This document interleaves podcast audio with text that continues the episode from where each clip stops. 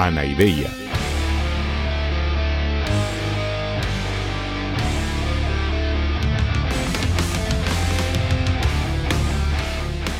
Podcast cínico de divulgación filosófica.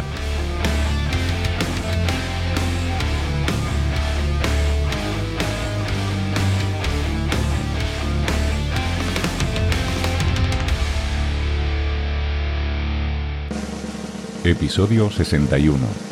Lemni, Teoría del Conocimiento. En el menú de hoy os traigo los siguientes platos. Empezaremos hablando de la posición de Leibniz dentro del racionalismo y de la filosofía moderna en general. Seguiremos hablando de la distinción de Leibniz entre las verdades de hecho y las verdades de razón Veremos también cómo Leibniz es el antecedente directo de la lógica formal contemporánea con su característica universalis. Y finalmente haremos una evaluación general de la posición de Leibniz en la historia de la filosofía occidental. Así que, como decía que el Destripador, vayamos por partes.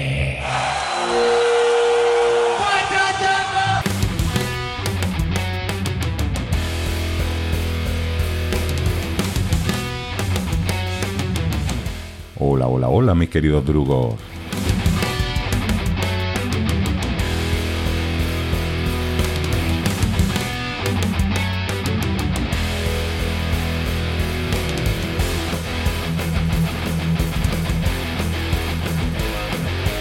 Antes que nada tengo que aclarar algo importante relacionado con el propio podcast y en el orden en el que vamos avanzando.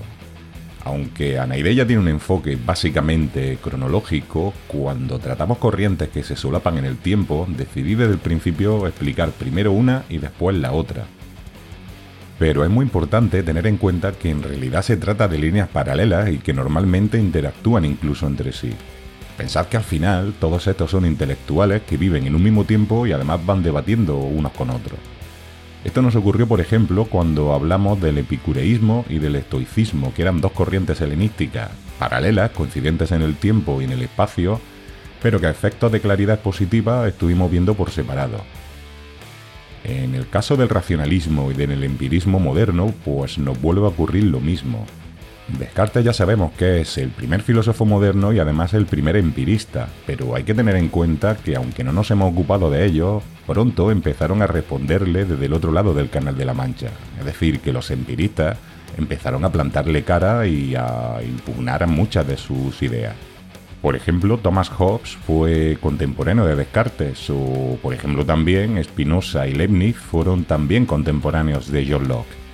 Y es evidente que unos y otros iban respondiéndose mutuamente, interaccionando e incluso en muchos casos manteniendo directamente correspondencia personal o incluso conociéndose. Por tanto, en este episodio tendré que hacer algunas referencias muy básicas al empirismo, porque aunque todavía no lo hemos abordado, son necesarias para comprender algunos de los puntos del Leibniz.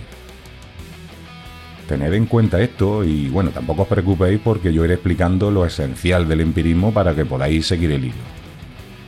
Y por otro lado, también sería interesante que hubieras escuchado ya los dos episodios anteriores donde puse la metafísica de Leibniz. Pero bueno, como siempre os digo, si no os apetece o no viene bien, o simplemente si os sirve en modo de resumen, podemos recordar que Leibniz entendía que la realidad es el conjunto de todas las sustancias individuales, que es lo que él llamaba mónadas.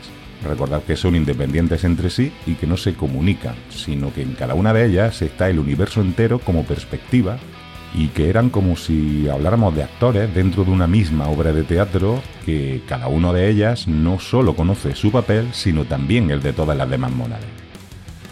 Por lo tanto, cada mónada actúa autónomamente siguiendo su parte del guion y solapándose la actuación de las demás mónadas sin realmente coordinarse ni comunicarse. Ya lo estuvimos viendo. Ese guion, ese devenir del universo, vimos que se estructura en base del principio de razón suficiente, que es lo que determina todo lo que ocurre y lo que hace que sea todo ese programa un programa estrictamente lógico, es decir, racional, y que la única coordinación que existe entre todas las mónadas es la puesta en marcha de cada una de ellas por Dios, que es la mónada divina, y que también actúa como un gran relojero que las sincroniza a todas ellas. También hay que recordar que todos los racionalistas, empezando por Descartes, eran innatistas. Es decir, que consideran que el conocimiento no proviene de los sentidos, sino que proviene de ciertas ideas racionales que están en nuestra mente desde que nacemos, las ideas innatas. O dicho de otra manera, que forman parte de nuestra estructura racional. Los empiristas, por su lado, afirmaban pues justamente lo contrario, que no hay ideas innatas, que las ideas innatas es un cuento de Descartes y los racionalistas, sino que todo lo que tenemos en el conocimiento procede siempre de la experiencia, es decir, de la observación mediante los sentidos.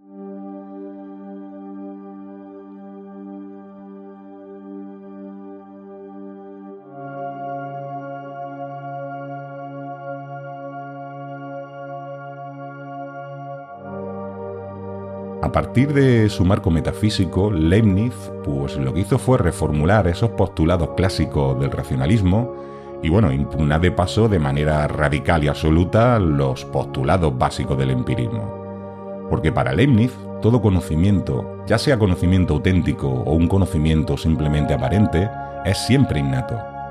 Porque como las mónadas no perciben hacia afuera, sino que todas sus percepciones responden a la programación interna que llevan de serie, pues todo lo que perciben y por tanto todo lo que conocen es innato porque todo va de serie. Y no solo los primeros principios, lo que otros racionalistas llamaban las ideas innatas, por ejemplo Descartes, sino que también, para Leibniz, todo lo que vamos viviendo. Por ejemplo, estas palabras que estás escuchando ahora mismo, en realidad ya estaban programadas desde tu nacimiento para que las percibieras justamente en este instante, y por tanto, lo que estás aprendiendo con este episodio de Anaideia Podcast es en realidad un conocimiento que ya tenías de manera innata. Lo que pasa es que la programación del universo ha determinado que fuera justo en este momento en el que se fueran desplegando. Y así, pues te has hecho consciente de ellas aunque ya las tenías dentro. Entonces esto se trata de un innatismo que se va desarrollando conforme va corriendo el programa interno de cada mónada. Es decir, que no tenemos desde el principio ya todo el conocimiento disponible, sino que el conocimiento va apareciendo en el momento justo en el que le toca aparecer, según el despliegue del guion de esta especie de obra de teatro que es el universo, y que ya sabemos que siempre sigue el principio de razón suficiente, y además que está sincronizado en todas las mónadas, incluyendo todas las mentes, por el gran relojero, por Dios. De esta manera, nuestro intelecto no saca las verdades de fuera, sino que las precontiene en sí mismo de manera que podríamos decir potencial. Está preparado para que se despliegue en el momento justo. Che, gallego, ¿pero de qué verdad habla este pelotudo? No la Diógenes, pues... Pues mira, pues justamente este asunto es una de las claves de la epistemología de Leibniz. Leibniz hacía una distinción entre dos tipos de verdad, las verdades de razón y las verdades de hecho. Las verdades de razón son aquellas que podemos conocer y comprender solamente mediante el uso de nuestra razón y nuestra lógica, sin necesidad ninguna de recurrir ni siquiera a la experiencia. Por tanto, estas verdades son necesarias y universales, y su validez no depende de cómo sean las cosas en el mundo real, y además su negación es absurda. Por ejemplo, si yo digo, todos los triángulos tienen tres lados, esto es una verdad de razón, ya que el concepto mismo de triángulo implica que tenga tres lados. Estas verdades de razón se basan en el principio de no contradicción, porque si negamos una verdad de razón, pues caemos necesariamente en una contradicción. Por ejemplo, decir que no todos los triángulos tienen tres ángulos es absurdo, es una contradicción. Y en cambio, las verdades de hecho son afirmaciones que dependen del devenir del mundo real. Es decir, que no son verdades necesarias, sino verdades contingentes. Esto quiere decir que describen estados de cosas verdaderos, pero que podrían haber sido de otra manera. Y estas verdades no se rigen entonces por el principio de no contradicción, porque su contrario no es una contradicción, sino por el de razón suficiente que ya conocemos. Por ejemplo, si yo digo, Juan Macardenete creó un podcast llamado Anaideia, esto es una verdad de hecho y no de razón. Porque es verdad que yo decidí un día hacer este podcast y eso es tan verdad como que los triángulos tienen tres ángulos, pero pensar que yo no lo hubiera hecho, pues no es absurdo.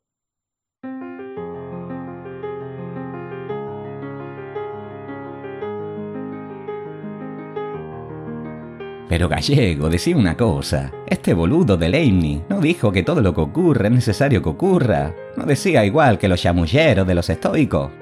Mm, sí, sí, correcto. Para Leibniz, todo lo que ocurre en el universo es un programa que se va desplegando en cada mónada de manera autónoma pero sincronizada. Y cada uno de estos programas siempre sigue el principio de razón suficiente, ya lo sabemos. Entonces, ¿qué diferencia hay entre esas verdades de hecho y las verdades de razón? Si todo es necesario, todas las verdades son necesarias. No, no, si tienes razón en cierto sentido. Es decir, para Leibniz yo no podría no haber hecho este podcast. De hecho lo hice por una serie de razones suficientes que me obligaron a ello. Y aunque sea imposible conocerlas todas para una mente finita como la nuestra, eso tenía que ocurrir sí o sí, porque además estaba programado en, la, en todas las mónadas del universo. Pero recuerda que hay muchos mundos posibles, muchos universos posibles diferentes. En cada uno de ellos el devenir de las cosas sería diferente. Es decir, es perfectamente posible un universo en el que yo no hubiera creado este podcast y seguiría también siendo un universo regido por el principio de razón suficiente, es decir, un universo totalmente con un devenir totalmente lógico, pero con una serie de acontecimientos lógicamente encadenados diferente de los que se dan en este universo efectivamente. En ese universo, la proposición Juanma nunca creó un podcast sería una verdad de hecho. Sin embargo, fíjate que las verdades de razón serían las mismas en ese universo que en este. En todo universo posible, la proposición todos los triángulos tienen tres ángulos es necesariamente verdadera, porque afirmar su contrario violaría el principio de no contradicción. Y es por esto que las verdades de razón son necesarias en todo universo posible, mientras que las de hecho son contingentes en sí mismas y solo son necesarias en un determinado universo posible con su serie lógica concreta. Lindo. Y justamente es en nuestro universo en el que todo pasa necesariamente. Qué conveniente para los que mandan. Es el mismo quilombo de los estoicos. Como todo lo que pasa tiene que pasar, ¿para qué intentar cambiar nada? ¿Para qué intentar ser más libre o mandar al orto todo? ¿Quién sos vos para querer vivir de otra manera si el universo está programado? La concha de su madre, gallego. La única verdad es el vivir de acuerdo con nuestra naturaleza, la vida sencilla y sin las mentiras de esta sociedad de mierda que nos hace complicarnos con posesiones que nos esclavizan y con falsos castillos intelectuales, como el de este chamullero que al final lo único que quiere es someternos al poder. Bueno, Diógenes, es que quizá en otro universo las cosas serían de otra manera, pero recuerda que para Leibniz estamos en el mejor de los mundos posibles porque Dios, en su infinita bondad y omnisciencia, escogió la posibilidad que menos caos implique y más orden implique, y por tanto mayor perfección incluya. Ah, obvio. Volvemos a la misma garlopa de siempre. Dios es lo que justifica todo para estos lametemplos. Gallego, los dioses de los griegos, o este dios de los cristianos, solo es el instrumento de los poderosos para someter a la gente sencilla. Bueno, claro, Diógenes, es que Leibniz es un pensador teísta. En su esquema metafísico es necesaria la figura de un creador de las mónadas que además las programe y que actúe como el gran relojero que las sincroniza. Pero por supuesto no está afirmando la existencia de Dios de manera arbitraria. De hecho, Leibniz propone hasta cuatro demostraciones de la existencia de Dios. Mira, te puedo mencionar un par de ellas que son las más características de su pensamiento. No, gallego, otra vez con esta chantada de demostraciones de Dios. No, ya tuve suficiente de ese quilombo en el Mortal Kombat con ese lamentemplo de Pejún Alvarado en el episodio 49. Ahora me marcho a mi tinaja, que ya estoy cansado de estas boludeces. Sayonara, baby.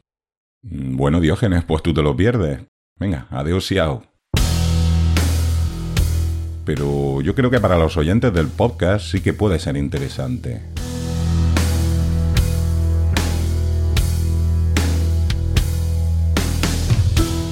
Bueno, pues a ver, os las voy a explicar muy brevemente porque no quiero enrollarme con esto y sus demostraciones no son realmente originales 100%, sino que son más bien versiones de otros argumentos anteriores, aunque sí que incluyen siempre un punto original que nos demuestra cómo funcionaba su mente.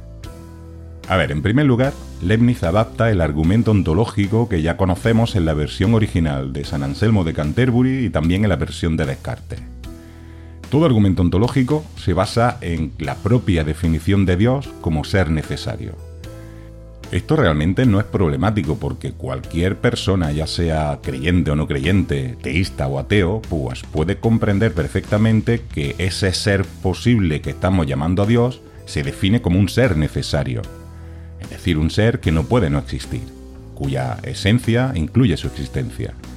Otra cosa es que se considere que sea solamente una idea, que es el caso de los que creen que no existe, o que se considere que también existe fuera de la mente, que sería el caso de los que afirman su existencia.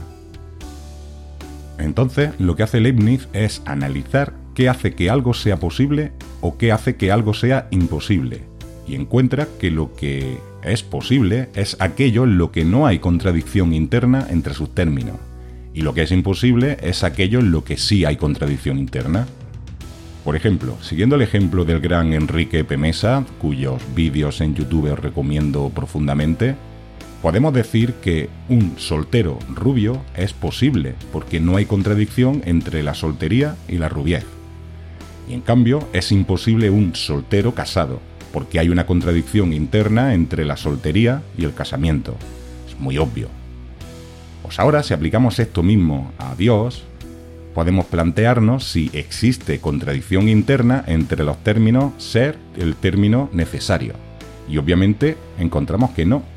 Ser y necesario no son dos términos que se autoexcluyan como soltero y casado, de manera que no hay contradicción en sí misma en la concepción de un ser necesario. Por tanto, no es imposible la existencia de un ser necesario, sino que es de hecho posible. Pero claro, resulta que necesario como acabamos de ver, significa que en su esencia está el existir, es decir, que no puede no ser. Y si pensáis un poco, os daréis cuenta que una cosa que es posible y no puede no ser, solo puede ser efectivamente, es decir, solo puede existir. Por tanto, Dios existe. Por cierto que si esto os ha sonado a un argumento que se suele decir mucho hoy día, que se llama la prueba modal de Dios, pues que tengáis en cuenta que efectivamente tiene mucho que ver. De hecho, esta prueba modal se basa en este argumento que acabamos de ver de Leibniz.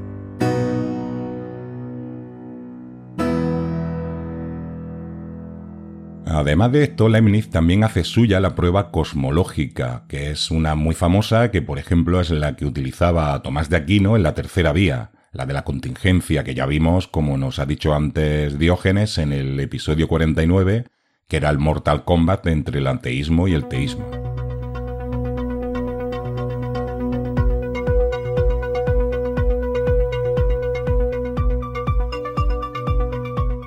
Además, este se trata de un argumento que le viene especialmente bien a Leibniz, dados la importancia que le da en su esquema metafísico al principio de razón suficiente, del que ya hemos hablado bastante. A ver, sabemos que cada mónada es un ser contingente. Es decir, que no es necesaria, que no siempre ha existido, y de hecho, cada mónada hubo un momento en que no existía. Entonces, tiene que haber una razón suficiente para que esa mónada haya adquirido su existencia. Y esa razón suficiente solo puede ser un ser necesario que la haya creado, es decir, Dios. Por tanto, Dios existe. Estas pruebas y otras que utiliza Leibniz, pues lo que nos están indicando es que la proposición Dios existe es en realidad una verdad de razón, una verdad de las que su contrario es absurdo y que serían verdaderas en cualquier universo posible. Y como existe y tiene una mente infinita, podemos llegar a la conclusión de que para él todas las verdades son de razón, porque él sí que puede conocer todas las circunstancias que implican a cualquier cosa y que explican todo lo que sucede, según el principio de razón suficiente. Es decir, que para Dios la proposición Juanma creó un podcast es una verdad de razón, porque él sí que conocía todas las razones que me llevaron necesariamente a crear a Naideya con la misma facilidad que yo conozco las razones por las que todos los triángulos tienen tres ángulos. Uy, mira, parece que tenemos llamada de la Enterprise. Solicito permiso para hablar. Sí, sí, señor Spock, permiso concedido. Quisiera añadir que esa distinción entre verdades de hecho y verdades de razón Es una noción fundamental presente en diferentes versiones en civilizaciones a lo largo de toda la galaxia. Ah, pues mire usted qué curioso. Aunque, no sé, pensándolo bien, tampoco me extraña.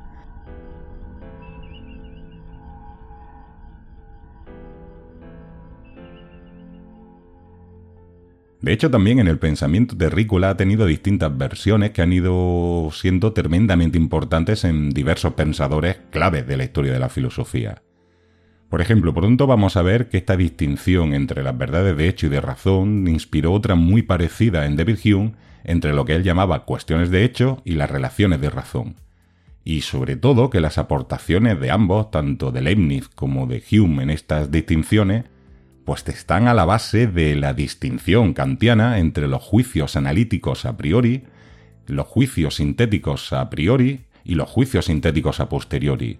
Y esta distinción ahora mismo sonará un poco rara, pero ya os digo yo que supone uno de los hitos más importantes, pues yo diría que de toda la historia de la filosofía y del pensamiento humano. Es hermoso constatar cómo civilizaciones e incluso especies distintas acaban convergiendo en intuiciones racionales afines. Este Leibniz cada vez me parece más inteligente y más relevante. Bueno, y lo que te rondaré, Morena, porque sepa usted que además de todo eso, Leibniz puso también las bases de, de la lógica formal contemporánea. Fascinante. Le ruego que desarrolle. Realmente me interesa este punto. Pues a ver, ya sabe usted que Leibniz también, además de filósofo, fue un gran matemático y que desarrolló el cálculo diferencial de manera parece que paralela a Newton. Pues su mente analítica y matemática le llevó también a retomar el proyecto del filósofo medieval Ramón Llull, del aquel sabio mallorquín que vimos en su día, que había desarrollado un sistema lógico alternativo a la silogística aristotélica llamado ars combinatoria que aquel sistema se basaba en la idea de que todas las verdades podían derivarse mediante combinaciones lógicas de una serie de conceptos básicos y que además dio incluso el paso de representar estos conceptos básicos mediante un sistema de símbolos y de diagramas llamado figuras para representar las relaciones lógicas y los conceptos mediante un sistema de representación gráfica de todas las combinaciones lógicas válidas. Y Leibniz retomó esta idea de Ramón Llull y dio el paso siguiente, profundizando en esta idea de la formalización, porque Leibniz ya no utilizaba figuras y gráficos, sino que planteó el desarrollo de un lenguaje estrictamente formal. Y además, su característica universalis, que así es como denominó al proyecto, no sólo se aplicaría al ámbito estricto de la lógica como, la, como el proyecto de Llull, sino que se aplicaría a todos los ámbitos del conocimiento, es decir, que la característica universalis de Leibniz pretendía ser un lenguaje formalizado que pudiera representar todas las ideas y todos los conocimientos posibles de manera precisa y sin ningún tipo de espacio para la confusión o para la ambivalencia. Su desarrollo le habría permitido la manipulación y el cálculo de ideas de manera similar a lo que hace una calculadora o hoy diríamos un ordenador y esto le permitiría entonces resolver todos los problemas filosóficos, científicos y matemáticos de una manera mucho más eficiente. Una vez que estuviera desarrollado completamente el proyecto, cosa que por cierto nunca acabó de realizarse, Leibniz pensaba que se podrían acabar definitivamente todas las discusiones de cualquier ámbito del conocimiento, incluyendo por supuesto eh, la filosofía, porque entonces ya no habría que discutir, sino que aplicando la característica universalis se resolvería todo de manera estricta y con una certeza absoluta. De hecho, él tenía un lema muy famoso al respecto que era el calculemos. No discutamos, calculemos. Porque él pensaba que de esta manera todo se podría resolver calculándolo. Fascinante. No obstante, creo que en este punto su optimismo racionalista le llevó demasiado lejos. Como sabe usted, yo y todos los vulcanos defendemos la importancia del pensamiento racional y su total vigencia en todos los ámbitos del pensamiento e incluso de la vida personal. Sin embargo, también soy consciente de que la complejidad de las ciencias y aún más de la propia realidad trasciende las posibilidades de cualquier cálculo lógico, por muy riguroso y muy bien construido que sea. La formalización lógica es una herramienta muy poderosa, pero no deja de ser una simplificación del lenguaje natural y de los procesos físicos reales. Sí, sí, yo estoy muy de acuerdo con usted, pero bueno, lo cierto es que Leibniz estaba plenamente convencido de que era un proyecto viable. Supongo también que su perspectiva profundamente racionalista y su total comunión con las bases de la ilustración, que ya sabe usted que todo lo confiaban al, al progreso humano racional, pues imagino que le hicieron adoptar una postura que hoy nos puede parecer casi que inocente, directamente inocente o naif. Aunque bueno, él mismo se vio desbordado con la magnitud del proyecto y de hecho eh, lo que había empezado como un proceso, un proyecto personal, se acabó dando cuenta de que era demasiado grande para un solo hombre y acabó reformulándolo como una especie de proyecto colectivo y de hecho intentó buscar el apoyo y la colaboración de, pues, muchos grandes intelectuales de su época, porque él estaba convencido que entre todos podrían conseguir realizar este proyecto de la, de la característica universalis. Por ejemplo, un caso muy conocido es el científico Christian Huygens, que es el padre, por cierto, de la teoría ondulatoria de la luz, y este estuvo muy implicado también en el proyecto. Pero lo cierto es que Leibniz nunca consiguió una implicación sistemática de la comunidad intelectual y, bueno, tampoco consiguió culminar el proyecto él solito. Aunque también hay que reconocer que sus aportaciones y sus enfoques pues acabaron siendo totalmente determinantes para el desarrollo efectivo de la lógica formal contemporánea que seguía la misma idea, aunque de manera mucho menos ambiciosa, y que realmente se ha acabado convirtiendo pues, en una herramienta clave para el desarrollo de, de todas las ciencias contemporáneas. Es decir, yo creo que podríamos decir que aunque el proyecto de Leibniz no se acabó de realizar plenamente la manera que él lo había previsto, pues que todos debemos mucho a Leibniz y también en este ámbito de la lógica y de, la, de las ciencias. Extraordinario. Realmente tengo la sensación de que estamos ante uno de los talentos más prolíficos del pensamiento terrícola. Me extraña que su fama no esté a la altura de otros pensadores como Platón, Aristóteles o Descartes. Pues señor Spock, hoy parece que estamos de acuerdo en muchas cosas. Realmente yo nunca he acabado de comprender por qué Leibniz es relativamente desconocido, o al menos en la cultura popular. Solamente los especialistas en filosofía y quizás en matemáticas suelen apreciar sus aportaciones, pero lo cierto es que su fama está muy por debajo de otros pensadores, pues como lo que usted acaba de mencionar, o incluso de otros que objetivamente son mucho menos relevantes para la cultura occidental. Yo que sé, como Freud, todo el mundo conoce a Freud, a Leibniz no lo conoce tanta gente, por ejemplo. Yo diría que la razón de este hecho es que su pensamiento es tan elaborado y tan complejo que se requiere cierta preparación metafísica, lógica o matemática simplemente para valorar su legado. Y es una preparación que la mayoría de la gente pues no suele tener y por tanto no llega tanto. La verdad es que a mí no haría nada que me hiciera más ilusión que, que estos tres programas que le hemos dedicado en Anaideia Podcast a Leibniz fueran un granito de arena que contribuyera a la popularización de sus aportaciones yo solo con que unos cuantos oyentes de este podcast comprendan y asuman la estatura intelectual de Leibniz, la verdad es que me daría satisfecho por haber creado este podcast. Aunque bueno, como ya sabemos, esto era inevitable que lo hiciera porque todo está programado y todo seguía una razón suficiente. Pero bueno, hoy simplemente me queda agradecer a todos los oyentes su fidelidad y recordarles que podéis hacer una suscripción de pago mensual a través del botón azul de iVoox o de la plataforma de micromecenazgo Coffee, eh, de la que tenéis el enlace en la descripción de este audio y en la que también podéis hacer aportaciones puntuales invitando a una cerveza diógene. Y como ya he explicado en episodios anteriores, últimamente la vida me está haciendo focalizar mi atención en otros asuntos y la verdad es que no estoy siendo regular en la publicación de los contenidos extras, así que de verdad, de verdad que os agradezco a todas y a todos los que aún así permanecéis fieles como fans del podcast.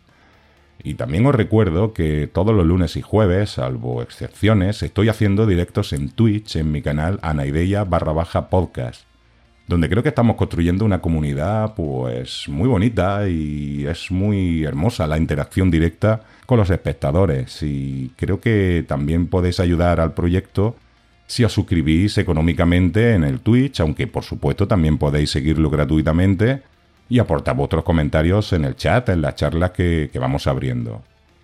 Y finalmente no os olvidéis también de las redes sociales, porque tanto en Twitter como en Instagram y sobre todo en TikTok, y digo sobre todo en TikTok porque casi cada día estoy publicando vídeos sencillos de divulgación filosófica, eh, podéis también seguirnos y recordad que el usuario de las tres redes sociales es el, es el mismo, es Anaideya FM. Y ahora sí, solo me queda recordaros que con esto y un bizcocho, hasta el martes a las 8. Cuando me muera, echadme a los perros. Ya estoy acostumbrado.